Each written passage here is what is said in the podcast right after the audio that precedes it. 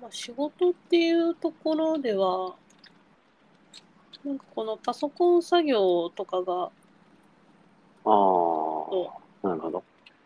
多分それ、あの、どっちかっていうと、アップルのビジョンプロみたいなのなのかもうんしれないですけど、なんかこの画面に収まってるパソコン操作がもっと自由にできると、ああ、いいっすね。うん。ああ、近未来感ありますね。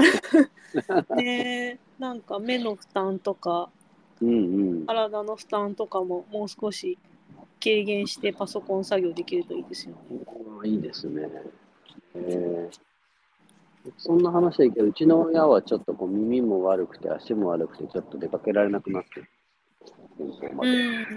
まあでも、ずっとああいうのつけてどっか行けたらみたいな。疑似体験できる。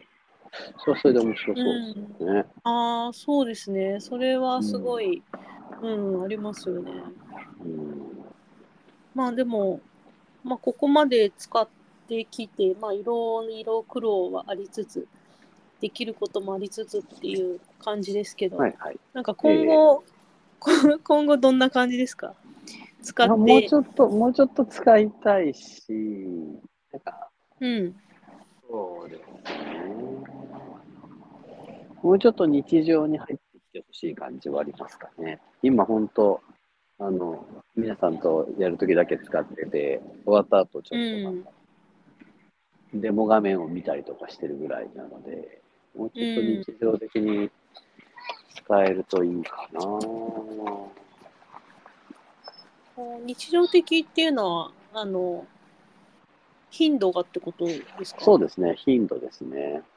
うーん。そうですね。一応来、来年からは特に定例とかはなくなるので、そうなんですよね。